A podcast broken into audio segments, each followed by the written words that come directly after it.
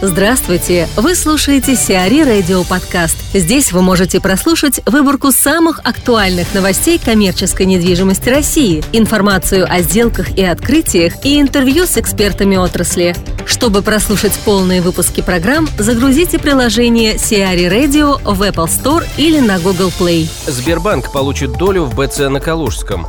Сбербанк станет совладельцем офисного парка на Калужском шоссе в Москве. Речь идет о проекте К2 Бизнес-парк, в рамках которого планировалось построить 250 тысяч квадратных метров недвижимости. Затем объемы были сокращены до 93 тысяч квадратных метров, а на сегодняшний день площадь двух возведенных корпусов составляет порядка 30 тысяч квадратных метров. Инвестором проекта выступала компания Mableton Property Fund, являющаяся совместным предприятием американской JER Partners и Alpha Capital Partners. Последняя входит в Альфа Групп. ФАС одобрила ходатайство СБК Премьера о покупке 34% в компании Argus, являющейся девелопером проекта. Предполагается, что основным собственником К2 бизнес-парк остается Mableton Property Fund.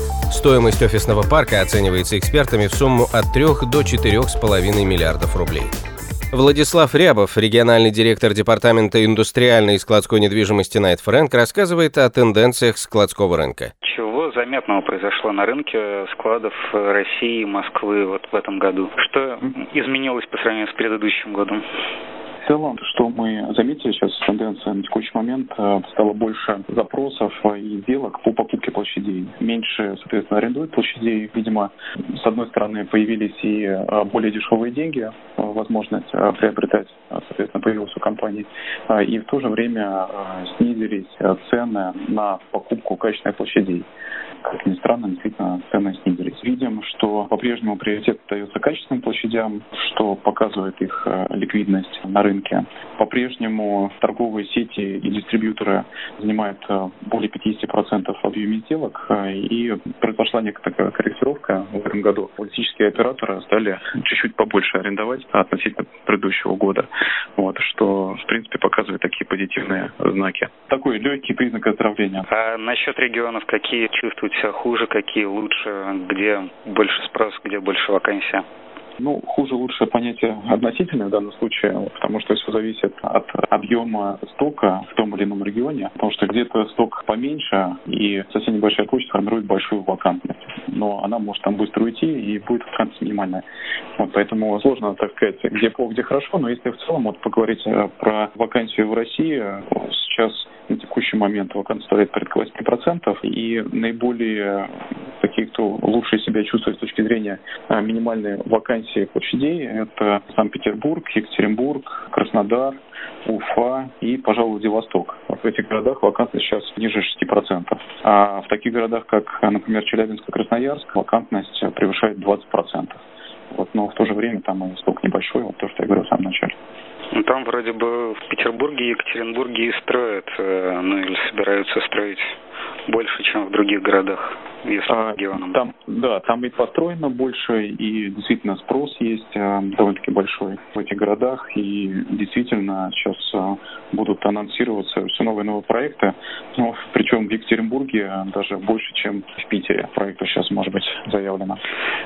Что предпочитают игроки рынка аренда, build to suit, build to suit и аренда? Какие предпочтения вы наблюдаете в основном? Ну, мы видим, что есть э, увеличение доли э, покупки площадей, причем зачастую не готовых площадей, а именно build to suit. Строятся на покупку, соответственно, компании приобретают, э, либо на аренду build to suit. Также есть ряд дел там, по заполнению текущих площадей на больших лотов, и видим, что скорее всего, в ближайшее время будет мало блоков больших, более 20-30 тысяч квадратных метров. И, соответственно, это, скорее всего, приведет к тому, что будет стимулировать дополнительное развитие новых складских проектов. Кто сейчас смотрит э, площади на следующий год? Как вы считаете, за счет чего, за счет кого будет развиваться складской рынок? Это лекарства, онлайн-ритейл, или продукты, как обычно? По-прежнему э, доминирующую часть занимают э, продукты, именно сетевые, ну не только продукты, здесь фуд, нон-фуд, сетевые ритейлеры. За последний квартал относительно так рванул онлайн-ритейл. Была крупная сделка компании Wildberries, например, порядка 50 тысяч квадратных метров будут строить в течение там, определенного времени. Также была сделка компании Утконос, которую тоже можно отнести к онлайн-ритейлу.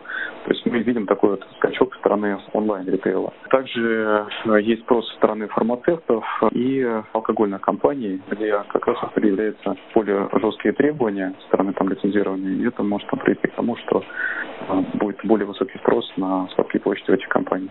Ну и, наверное, к самому важному, что всегда интересует у всех, что будет с вакансией, что будет с ценами в следующем году. По вакансии мы ожидаем, что вакансия будет уменьшаться за счет того, что сейчас вводится очень мало площадей на рынке. Вот мы увидели, что за три квартала было введено в два раза меньше площадей, чем в прошлом году, и при этом нет такого большого количества площадей, которые ввелись до конца этого года. Вот, соответственно, это недостаток новых площадей. В то же время видим, что объем сделок находится примерно на стабильном уровне до миллиона квадратных метров, ну, на уровне миллиона до конца года мы ожидаем будет. Соответственно, это будет э, провоцировать снижение вакансии и некую там, корректировку в сторону повышения арендных ставок. Также мы ожидаем, что э, появятся новые девелоперские проекты. Видим, что ряд э, девелоперов приобретают земельные участки, соответственно, возможно, новое развитие проектов, может быть, даже будут заявлены новые спекулятивные проекты, что в последнее время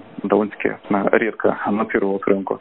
И в итоге все опять будет корректироваться по цене в сторону снижения. А потом, да, но это вечная история, да. Mm.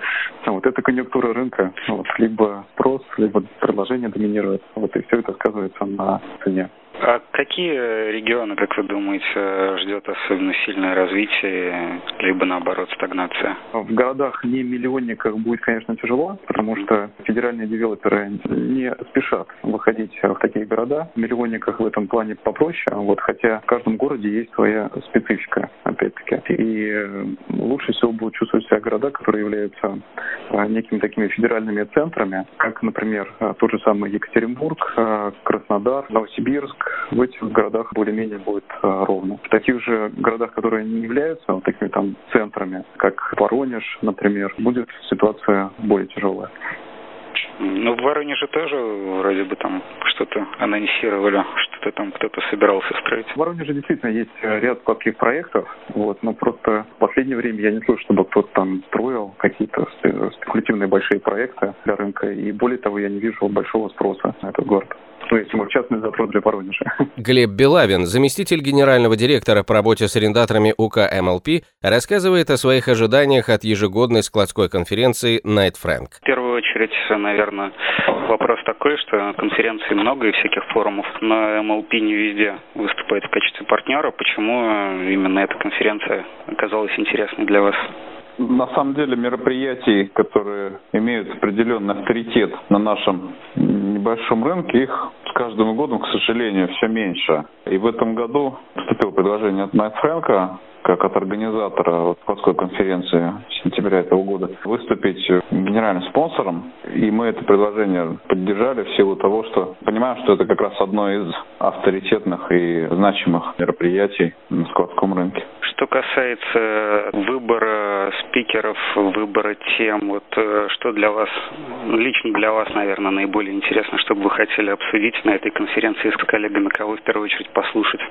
Вы знаете, я когда иду на какую-либо конференцию, я себе заранее не ставлю никаких задач или каких-то конкретных вопросов, которые я бы хотел обсудить на ней или поднять, например, на ней. В первую очередь, ну, для меня конкретно, подобного рода мероприятия – это возможность получить информацию и обновить свое понимание в трендах, в развитии, в каких-то нюансах складского сегмента.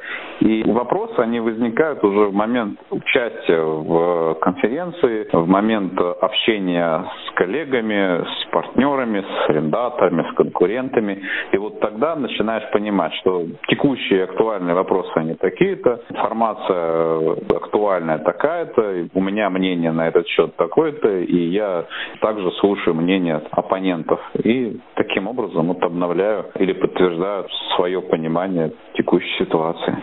Ну, то есть, в принципе, для вас интересно участие в конференциях, где ритейлеры выступают, где логисты, где девелоперы? Ну, конечно, потому что рынок складов состоит не только, например, из девелоперов или не только из ритейлеров и так далее. Это некий симбиоз участников разного формата, которые, в свою очередь, формируют непосредственно этот рынок, и мнение каждого из этих участников, безусловно, важно. RD Management обслужит хорошо. Компания RD Management займется технической эксплуатацией и администрированием столичного торгово-развлекательного центра «Хорошо» девелопера ТПС «Недвижимость». Торговый центр общей площадью 114 тысяч квадратных метров открылся в сентябре 2016 года на Хорошовском шоссе рядом с метро Полежаевская. Среди крупнейших арендаторов ТРЦ «Хорошо» H&M, Перекресток, Детский мир, кинотеатр «Формула кино». Сиари Радио. Эксклюзивные рубрики «За и против», «Ноу-хау», «Ремейк», «Новые форматы». Слушайте в полных выпусках программ в приложении Сиари Radio. Приложение доступно в Apple Store и на Google Play. Более подробная информация на сайте siari.ru slash radio.